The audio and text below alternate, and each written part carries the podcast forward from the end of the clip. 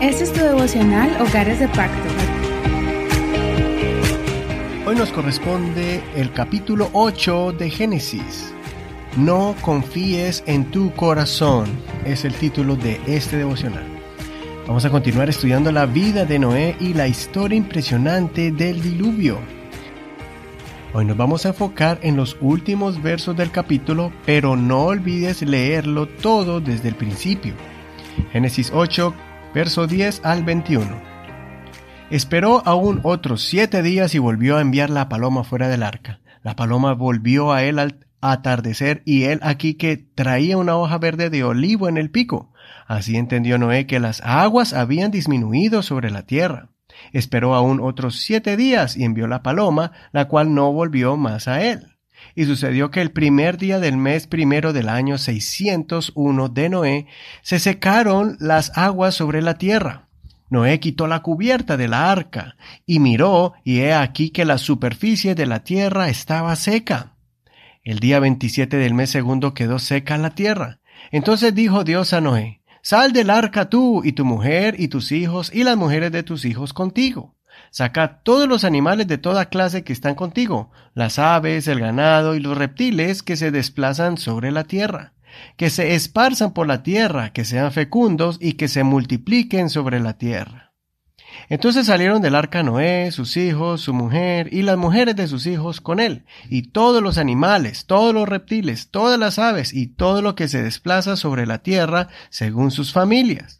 Entonces se edificó Noé un altar al Señor, y tomando de todo cuadrúpedo limpio y de toda ave limpia, ofreció holocausto sobre el altar. El Señor percibió el grato olor y dijo el Señor en su corazón, no volveré jamás a maldecir la tierra por causa del hombre, porque el instinto del corazón del hombre es malo desde su juventud. Tampoco volveré a destruir todo ser viviente como he hecho.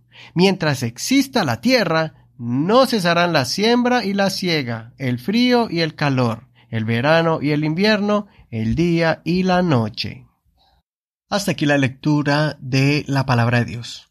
Después de que Noé salió del arca, él ofreció una ofrenda de sacrificio al Señor en agradecimiento por haberlos librado de la muerte. Pero también es una ofrenda de reconciliación con Dios, mostrando el deseo de comenzar una nueva vida con Dios, sometiéndose a su palabra y agradarle. Dios recibe esta ofrenda y da una declaración que hoy debemos meditar en ella. El corazón del hombre está inclinado siempre al mal desde temprana edad.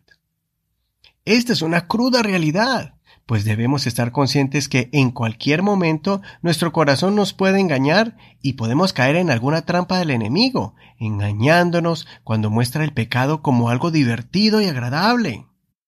Recuerda a Eva que cayó en la persuasión del enemigo. Sin embargo, Dios no lo dijo en un contexto negativo, al contrario, nos muestra que Dios tomó una decisión de compasión y misericordia, llegando a la resolución de que siempre el ser humano iba a preferir lo malo que lo bueno. Por eso aquí vemos que Dios espera que abramos nuestros ojos para que lo busquemos y lo adoremos voluntariamente. Por eso más adelante vamos a ver que Dios ahora comienza a, a llamar individualmente a seres humanos como a Abraham y a su descendencia, haciendo un pueblo santo en medio de una sociedad pervertida. Como padres debemos pedir mucha sabiduría al Señor en oración para instruir con prudencia y sagacidad a nuestros hijos. Debemos leer muchos libros y escuchar conferencias de autores cristianos acerca de la crianza de niños, adolescentes y jóvenes, pues constantemente están retando la autoridad, desobedeciendo las reglas y no escuchando los consejos debido a la naturaleza del corazón. Por eso, demos al Señor el control de nuestro corazón. Guiemos a nuestro hogar para que todos rindamos nuestras vidas al Señor. Y cuando venga la prueba, no nos dejemos guiar por los impulsos del corazón. Más bien, tomemos decisiones basadas en los principios bíblicos. Recordemos las palabras que el Señor habló por medio de Jeremías. Es una pregunta y también la respuesta. Jeremías 17, 9 al 10. Engañoso es el corazón, más que todas las cosas, y sin remedio. ¿Quién lo conocerá? Yo el Señor escudriño el corazón y examino la conciencia para dar a cada hombre según su camino y según el fruto de sus obras. Escudriñemos. Estudia estos versos de Proverbios acerca del corazón del hombre. Escoja uno para memorizarlo. Luego escribe en tu cuaderno el significado con la técnica llamada parafrasearlo. Proverbios 16:9. El corazón del hombre traza su camino, pero el Señor dirige sus pasos. Proverbios 18:12. Antes del quebrantamiento se enaltece el corazón del hombre, y antes de la honra está la humildad. Y Proverbios 21:2. Todo camino del hombre es recto ante sus ojos, pero el Señor es el que examina los corazones. Soy tu amigo Eduardo Rodríguez. Que el Señor escuche tu oración y que Él tome el control de los corazones de todos los miembros de nuestro hogar. Bendiciones.